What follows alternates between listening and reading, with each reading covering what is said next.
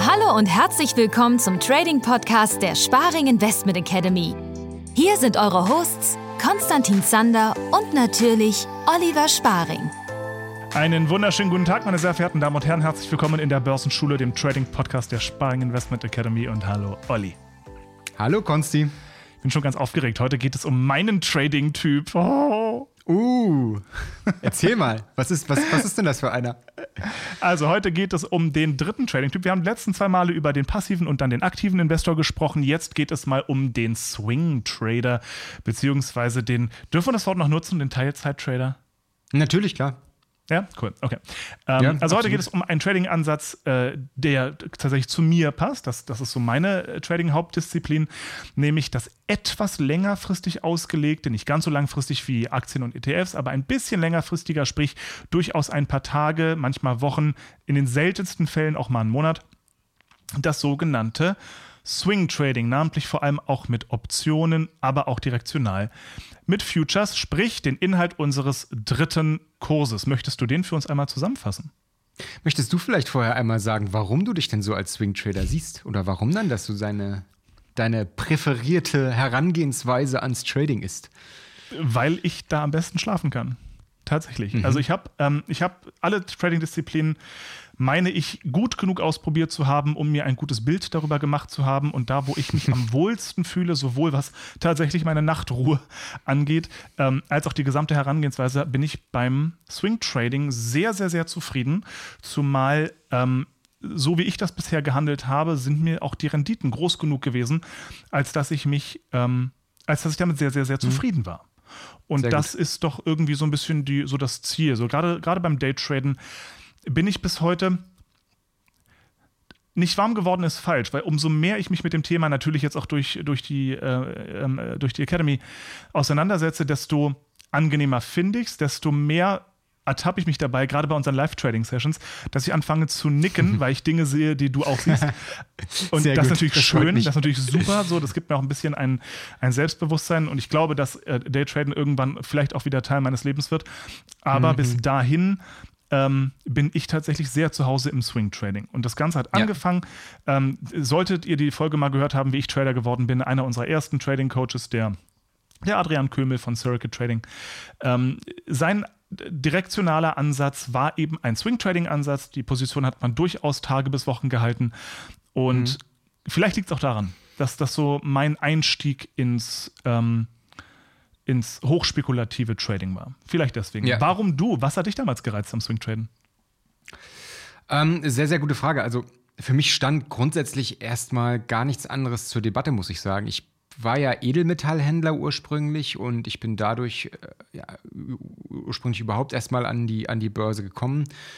Neben der lustigen Geschichte von dem, von dem Gitarrenschüler damals mit mir, die habe ich ja jetzt auch schon öfter erzählt. Und ich habe mir damals ehrlich gesagt noch gar nicht über Daytrading oder solche kurzer, wirklich kurzfristigen Geschichten Gedanken gemacht. Ähm, Ich habe am Anfang wirklich ausschließlich Aktien gehandelt, die auch auf Tageschartbasis längerfristig, später dann auch mit Optionen. Und insofern habe ich dann natürlich auch im Rahmen von meiner Firma, die die Edelmetallkurse auf täglicher Basis verfolgen müssen, auf Tageschartbasis, da haben für uns irgendwelche kleinen Intraday-Bewegungen nur wenig eine Rolle gespielt. Insofern äh, habe ich mich einfach gar nicht so wirklich damit auseinandergesetzt und bin dann erst später über das automatisierte Trading zu der ganzen Thematik Daytrading und kurzfristiger Handel und Intraday-Handel gekommen. Insofern waren eigentlich die ersten Jahre meiner, meiner Trading-Karriere überhaupt nur gep geprägt von, von mittel- bis längerfristigen Trading-Ansätzen.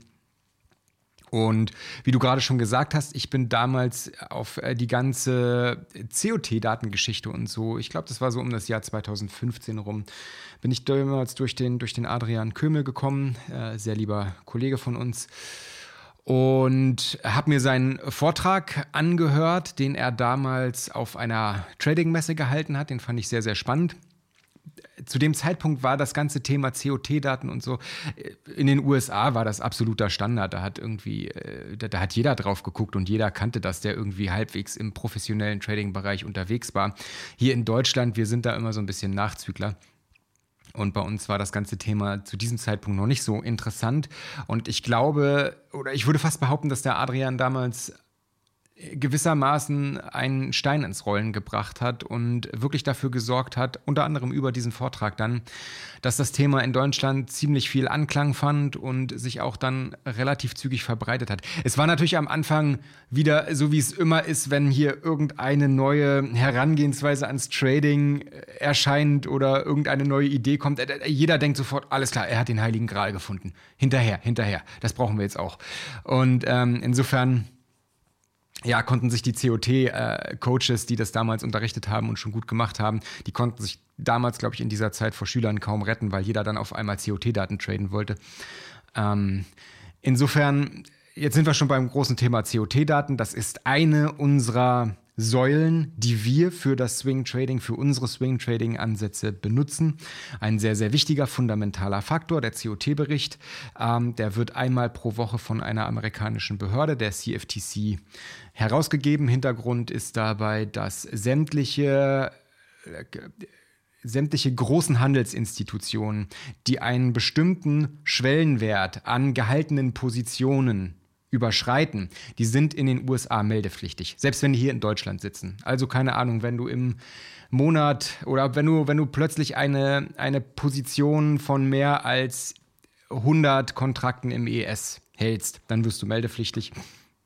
Ich weiß jetzt nicht, wo genau die, diese Schwellenwerte, sie sind von Markt zu Markt unterschiedlich und von Markt zu Markt geregelt.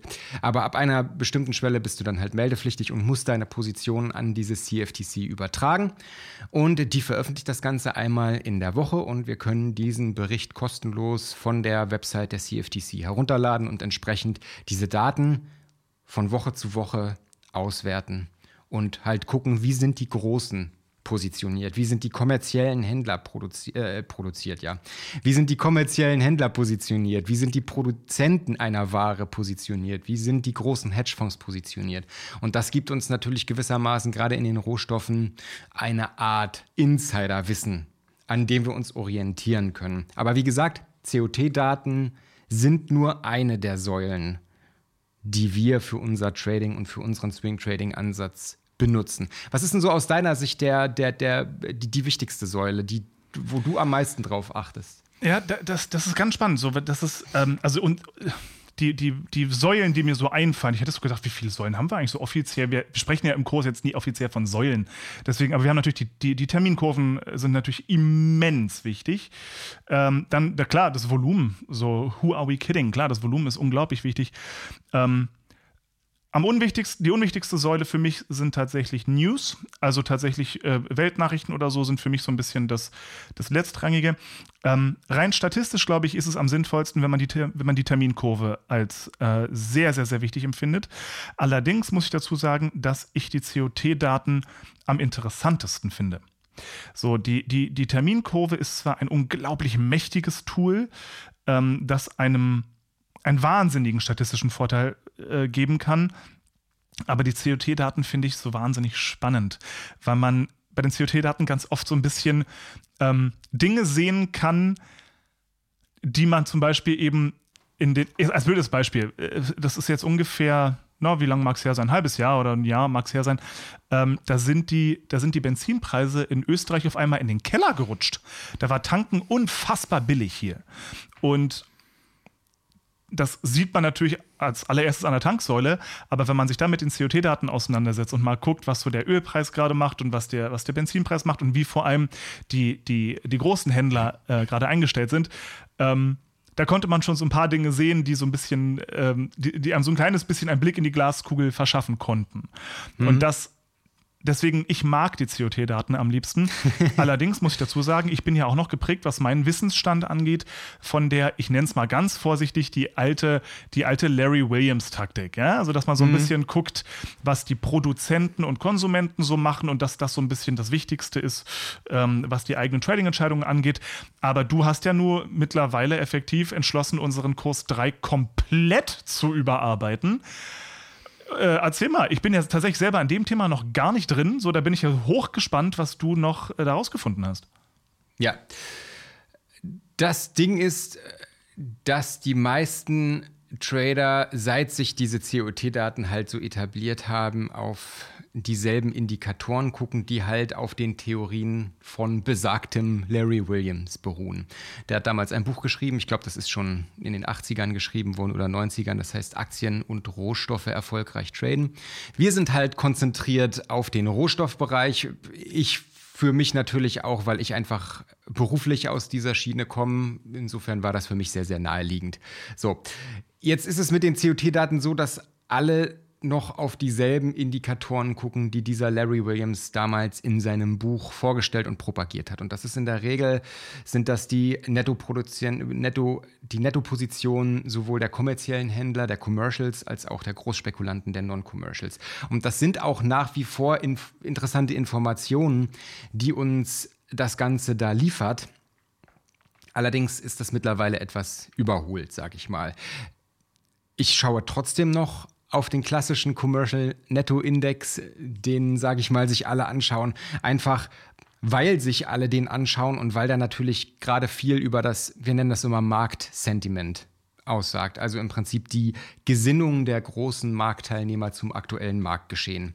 Nichtsdestotrotz, um jetzt wirklich Einstiegssignale zu entwickeln oder, oder die tatsächliche Positionierung der Händlergruppen besser zu beurteilen, gibt es mittlerweile deutlich ähm, gezieltere Herangehensweisen. Und in diesem Sinne haben wir jetzt auch in den letzten, im letzten Monat sehr intensiv dran gearbeitet und sind jetzt sehr stolz darauf, dass das Ganze fertig ist. Wir haben im Prinzip eine eigene COT-Datensoftware exklusiv für unsere Kunden entwickelt, das sogenannte Positioning Framework, wo wir wirklich nochmal viel tiefer in den COT-Bericht einsteigen, wirklich die Short- und Long-Position sämtlicher äh, Handelsteilnehmer auseinandernehmen, separat betrachten. Wir beziehen uns auch nicht mehr auf den klassischen COT-Bericht jetzt, sondern auf den etwas weiterentwickelten Disaggregated-Bericht.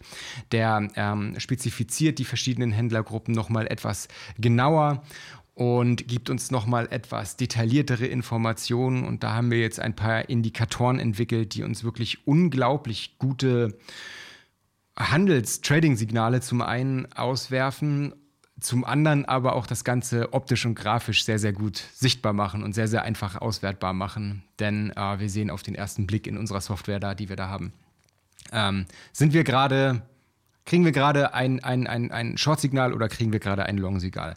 Und dann muss man wiederum dazu sagen, nur weil wir dann ein Short-Signal erhalten, heißt das noch lange nicht, dass wir nur auf Basis der COT-Daten dann einfach Short gehen. Denn wie wir jetzt schon öfter angesprochen haben, wir haben da mehrere Säulen, auf die sich unser ganzes System stützt. Das sind einmal die COT-Daten, das ist die super wichtige Terminkurve, das ist die Saisonalität und das ist, wie gesagt, das Volumen. Vor allem das Volumen auf der Y-Achse, das sagenumwobene Volume Profile, über das wir jetzt auch schon öfter mal gesprochen haben. Ich gehe mit dir mit. Terminkurve ist auch für mich der eigentlich wichtigste Indikator, den wir so haben. Wir haben da auch schon ein sehr interessantes YouTube-Video drüber geschrieben und aufgenommen. Das findet ihr auf unserem Kanal. Das heißt, glaube ich, irgendwie sowas wie der wichtigste Indikator im Trading, die Terminkurve. Ist natürlich etwas plakativ. Ja, aber die, die Terminkurve hat tatsächlich eine sehr, sehr große Aussagekraft. Terminkurve im Prinzip Terminstruktur wir haben ja nicht nur immer den einen Future-Kontrakt, sondern jeder Markt hat mehrere Kontrakte mit mehreren Auslaufdaten in der Zukunft und die haben klassischerweise alle unterschiedliche Preise. Und die werden üblicherweise, das ist der Normalzustand, der nennt sich Contango, nach hinten raus immer teurer. Denn wenn jetzt zum Beispiel ein Weizenbauer mit einer Großbäckerei einen, einen Vertrag abschließt. Und wir haben jetzt gerade den Monat März und die Ware äh, soll im Mai ausgeliefert werden beispielsweise. Dann sind da natürlich nur zwei Monate dazwischen, in denen der Bauer die Ware noch lagern muss. Wenn der Kontrakt jetzt allerdings erst im Oktober ausläuft, dann muss der Bauer die Ware natürlich viel länger in seinen Silos halten und ihm entstehen dadurch entsprechend Lagerkosten. Diese Lagerkosten kosten Geld und dementsprechend sollte dieser Kontrakt dann auch nach hinten raus teurer sein. So, jetzt passiert es aber in bestimmten Fällen, dass diese Terminkurve, die normalerweise, wie gesagt, in diesem Contango-Zustand ist, dass die kippt und in eine sogenannte Backwardation fällt. Das sagt uns, dass die Weiterverarbeiter einer Ware bereit dazu sind, für dichter liegende Kontrakte mehr Geld zu bezahlen. Warum sollten sie das tun? Das sollten sie tun, weil sie diese Ware für ihr laufendes Geschäft dringend brauchen. Und wenn diese Ware knapp wird, dann gucken alle, dass sie sich möglichst schnell und möglichst effektiv mit der Ware eindecken, damit sie ihr Geschäft am Laufen können und sind dann entsprechend bereit dazu, für kürzer laufende Kontrakte mehr Geld zu bezahlen. Ist vielleicht auf den ersten Blick ein bisschen schwierig zu verstehen, aber wie gesagt, in dem Augenblick, wo diese Terminkurve kippt, haben wir sehr, sehr interessante Trading-Gelegenheiten, die wir, die wir da ausnutzen können. Beziehungsweise auf der anderen Seite auch äh, eine Art Filter, wenn wir jetzt meinetwegen von den COT-Daten her short sind, wir sehen aber die Terminkurve kippt in eine Backwardation, dann werden wir natürlich tunlichst keine Short-Trades umsetzen, denn wenn eine Angebotsverknappung entsteht, dann wollen wir nicht short sein, sondern dann wollen wir tendenziell eher long sein, denn dann werden die Preise steigen. Wobei das natürlich jetzt ähm, für den längerfristigeren Trading-Ansatz gilt. Ne? Es kann natürlich immer noch sein, dass man Absolut. im kurzfristigen Bereich mal einen Short-Trade äh, sieht oder auch, auch, umsetzen kann. Allerdings, wenn man so wie ich jetzt zum Beispiel eher längerfristig, das klingt immer so länger, ich bin jetzt nicht Jahre in einem Trade, ne? aber wenn man halt vorhat, ein paar Tage bis Wochen in einem Trade drin zu sein, dann sieht man natürlich bei einer gekippten ähm, Terminkurve ziemlich dringend von, von Short Trades ab. Auch ja. da gibt es natürlich noch weitere Filter. Also nur weil eine Terminkurve kippt, heißt noch lange nicht, dass man pauschal jetzt mal long gehen sollte oder kann. Es gibt Trader, die machen das und es gibt auch Trader, die machen das anscheinend sehr erfolgreich. Ähm, meine Statistik sieht anders aus. Gerade in den letzten, in den letzten Monaten bis Jahren hat man ja gerade in den Getreidemärkten sind die Terminkurven völlig außer Rand und Band gewesen. Ja. Ähm, ich glaube, die sind seit Monaten tatsächlich alle im Backwardation. Ihr könnt alle online ja. mal gucken. Man nennt die Biester übrigens auch Terminstrukturkurven. Wie ist es das gleiche in Grün? Ähm, ich will aber noch mal ganz, ganz kurz zurückkommen zu deiner neuen ähm, Ansichtsweise der, der COT-Daten, weil die ja wirklich anders ja. ist. Was ich hochgradig spannend fand, ist einmal die generelle Ansicht, dass natürlich die die Großspekulanten, also nicht mehr die kommerziellen Händler, sondern die Spekulanten, also die, die Hedgefonds und so weiter, ähm, dass die eine unterschätzte Händlergruppe sind. Die galt früher eigentlich immer mehr als auch mehr als mhm. Filter, ja. Dass die ja mittlerweile durchaus ähm, eine, eine, größere Aussagekraft haben, finde ich höchst, höchst interessant. Und vor allem den einen Indikator, den, den du gebastelt hast, wo man sehen kann, wie viele Großspekulanten oder wie viele Firmen zum Beispiel schon positioniert sind und in welcher Höhe. Das heißt, man ja. kann genau sehen, ob aktuell zwar eine irrsinnig hohe Anzahl an Kontrakten von Großspekulanten gehandelt wird, aber von einer kleinen Menge an Großspekulanten oder aber äh, eine große Menge an Kontrakten und es sind schon alle Großspekulanten, die jemals drin sein könnten, auch schon drin. Ja, ja. Das ist ja unglaublich aussagekräftig, wenn man sehen kann, dass, weiß ich nicht, dass, dass schon ein, eine Vielzahl an Großspekulanten irrsinnig große Long-Positionen aufgebaut hat, kann ja. man ja nur erahnen, was passiert, wenn sie diese Long-Position irgendwann mal schließen. Ja, Absolut. So, und das ist natürlich das ist ein, ein, unglaublicher, ein unglaublicher Vorteil, den man dadurch kriegen kann. Def definitiv, definitiv. Einer unserer wichtigsten neuen Indikatoren, absolut, stimme ich dir zu. Und ich denke, so viel können wir verraten. Das, was du gerade angesprochen hast, ist ein sehr, sehr, sehr wichtiger Fakt. Und wenn ihr jetzt gerade eventuell schon im COT-Daten Trading tätig seid und ihr oder ihr macht das vielleicht schon eine Weile, dann möchten wir euch den Hinweis geben, denkt dran, die Märkte verändern sich mit der Zeit. Nach der alten Larry Williams Schule haben wir alle immer und so habe ja auch ich das ursprünglich mal gelernt, haben wir alle immer hauptsächlich geguckt, was machen die Produzenten. Weil wir gesagt haben, die Produzenten, das ist diejenige Händlergruppe, die am meisten Insiderwissen über den Markt hat. Ich sag mal, der Weizenbauer, der steht morgens als erstes auf seinem Feld, der sieht das Wetter, der weiß am ehesten, wie die Ernte wird und was damit passiert. Und der hat entsprechend auch die meiste Expertise in diesem Markt. Noch mehr als jetzt meinetwegen der Analyst, der bei Goldman Sachs sitzt. Das ist immer so die, die Grundannahme gewesen. Und die ist natürlich auch heute nicht verkehrt. Das Ding ist nur, damals ist man davon ausgegangen, und das war damals auch tatsächlich der Fall, dass die, äh, dass die kommerziellen Händler die Märkte ausschließlich dazu nutzen, um sich zu hedgen, also um sich gegen Preisschwankungen abzusichern, während die Großspekulanten an Preisbewegungen partizipieren wollen und damit mit ihrem Trading Geld verdienen müssen. Sprich, die haben in steigende Märkte gekauft und in fallenden Märkten verkauft, um sozusagen ganz klassisch von Trends zu profitieren.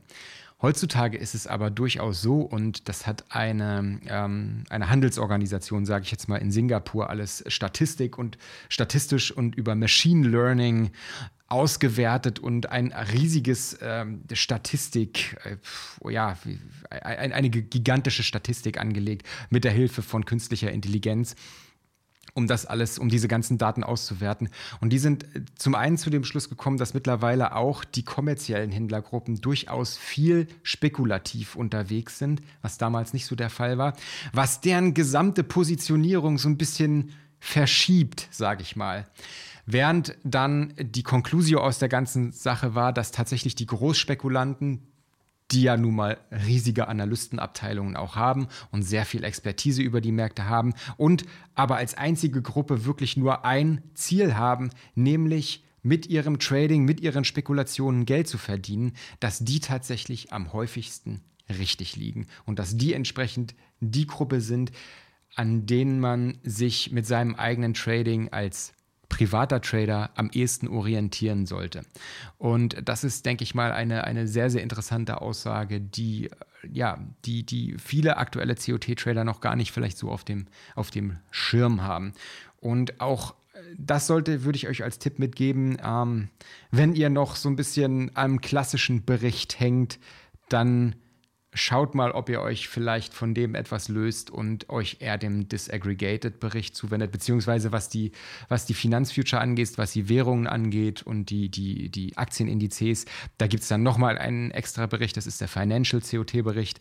Ähm, auch in den mal reingucken, der ist ebenfalls sehr, sehr interessant und äh, wenn ihr wisst, was ihr tut und wie ihr diese Indikatoren zu entwickeln habt, dann könnt ihr dadurch sehr viel genauere und aussagekräftigere äh, Trading-Indikatoren und, und Trading-Signale halt erzeugen. So, das mal so ein bisschen als, als Tipp. Haben wir eigentlich schon mal äh, nachgerechnet, was jetzt die neue Herangehensweise mit unserer Trefferquote macht? Habe ich noch nicht ausgerechnet, aber die dürfte sie natürlich, wir, unsere eh schon sehr hohe Trefferquote, die wir durch unseren Optionshandel haben, dürfte dadurch nochmal wesentlich verbessert werden. Übrigens, wie ist denn das bei dir? Handelst du, handelst du den Swing Trading Ansatz mittlerweile mehr mit Futures oder mehr mit Optionen, Future-Optionen? Aktuell, also unseren Ansatz, ähm, mhm. fast ausschließlich mit Optionen. Sollte mhm. ich äh, zum Beispiel, also ich, ich sage es ja, darf ich ja glaube ich auch ganz ehrlich sagen, ähm, das, was wir damals von Adrian gelernt haben, so da haben wir auch ein paar Signale und sowas gelernt. Und wenn es da zum Beispiel eine Möglichkeit gibt, ähm, nach, nach seinem System äh, einen Markt zu betreten, dann würde ich das direktional mit einem Future machen. Mhm, verstehe, okay. So, aber das, das mache ich da nur super, super selten. Ähm, mhm. Weil ich mhm. einfach auch damit genug auf die Schnüsse geflogen bin. Ja, aber ja. wenn es so ein ganz, ich meine, du kennst die alten Signale noch, du weißt ja, wie das, wie das abläuft. Und sollte es da so ein ganz offensichtliches, okay, das ist jetzt ein typisches Adrian-Signal, dann und der Stopp halbwegs okay ist. Ich glaube, das, das darf man auch sagen. Äh, Adrian hatte eigene Regeln, was die Stoppsetzung angeht, die wir jetzt vielleicht ein bisschen anders machen würden. Sollte also die Stoppsetzung für uns okay sein, dann, ähm, dann würde ich es machen. Dann würde ich einen mhm, direktionalen okay. Trade nochmal machen, aber eben äh, meistens nur mit einem Kontrakt und, äh, und vorsichtig. Genau. Ja, also wenn ich jetzt mal für mich spreche, ich mache jetzt äh, gar nichts mehr. Ich bin weit ab von dem, äh, von dem System und der Herangehensweise, die Adrian damals unterrichtet hat. Ich verstehe seine Logik, die dahinter steckt und die hat auf jeden Fall auch eine Richtigkeit. Ich kann mich nur erinnern, dass äh, die meisten, äh, ich bin noch, ich bin nach wie vor tatsächlich noch in Kontakt mit einigen, äh, mit denen wir damals da bei Adrian im Coaching waren, vor, vor vielen, vielen Jahren. Und ich kenne keinen, der damit langfristig profitabel geworden ist. Mit dieser expliziten Herangehensweise, die er da unterrichtet hat. Ja. Ähm, in, insofern insofern ähm, mache ich das sowieso nicht mehr. Und ich habe auch gemerkt, wie ich über die Jahre, ich habe ja dann im Prinzip da, äh, ich habe ja dann im Prinzip mein eigenes System entwickelt, basierend auf COT-Daten und Terminkurven und Saisonalitäten. Und äh, ich habe aber auch für mich gemerkt, wie ich immer mehr vom direktionalen Future Trading in dem Bereich abgekommen bin und mehr und mehr das immer mit Optionen umgesetzt habe, weil es einfach so unglaublich schön entspannt ist. Also mhm. man hat dann irgendwie, man, man hat dann irgendwie seine Trefferquoten von 80, 90 Prozent. Klar, die Renditen sind dann vielleicht nicht ganz so hoch äh, unterm Strich wie, wie im direktionalen Future Trading, aber es handelt sich einfach so wunderschön entspannt nebenbei. Ja. Man hat diese tollen Trefferquoten, man macht am Ende des Jahres trotzdem eine unglaublich gute Rendite damit. Und ähm, das habe ich so für mich als, als die Herangehensweise als, ans, ans, äh, ans Swing Trading mhm. etabliert und klar, im Daytrading-Bereich, ich sag mal, in meinem Alltagsgeschäft äh, bin, ich ja, bin ich ja Daytrader und da ähm, handle ich dann natürlich die Futures entsprechend direkt. Naja, klar. Anders, anders ja. geht es ja gar nicht. Ja. Gut, wunderbar. Das war ein unglaublich tiefer Einblick in unsere Strategie Hilfe, ja. ob, ich das, ob ich das alles so veröffentlichen darf. Na, ich muss ja nochmal genau gucken, ich ob denke, ich das alles so. Ja? Chef erlaubt? Ja, wir haben ja jetzt hier keine großen Geheimnisse verraten. Ich denke, das ist alles okay. Also ich, ich finde, wenn man eins und eins zusammenzählen kann, finde ich, dass wir schon ganz schön viel haben fallen lassen hier gerade. Aber gut. Na gut. Ähm, na gut. Dann, dann, dann freut euch da draußen für ziemlich gute Insights in unsere Trading-Strategie. Olli, es war mir ein großes Fest. Wir sehen uns nächste Woche wieder. Macht's gut. Kurzes, kurzes abschließendes Wort. Äh, ich ich würde das jetzt gerne am Ende unserer, unserer unserer Podcast-Folgen immer noch mal ganz kurz anbringen. Wir geben am 1. Juni-Wochenende, vom 3. bis 5. Juni, Freitag der 3. Juni bis Sonntag der 5. Juni, unser erstes Live-Seminar hier in Hamburg. Unser Daytrading Deep Dive. Es wird um den gesamten Inhalt von Kurs 4 gehen, also unser Daytrading-Kurs. Dranhängend ist natürlich auch unsere einjährige Ausbildung. Wir würden uns auf jeden Fall sehr freuen, wenn ihr mit dabei wärt. Es sind es ist auf zwölf Plätze limitiert. Ich glaube, knapp die Hälfte ist schon weg. Insofern, wenn ihr daran Interesse habt und gerne lernen wollt, wie modernes Daytrading funktioniert, dann würden wir uns auf jeden Fall sehr freuen, von euch zu hören. Gut, ihr Lieben. Schöne Trades euch allen. Macht's gut und schönen Tag noch. Ciao. Macht's gut. Ciao.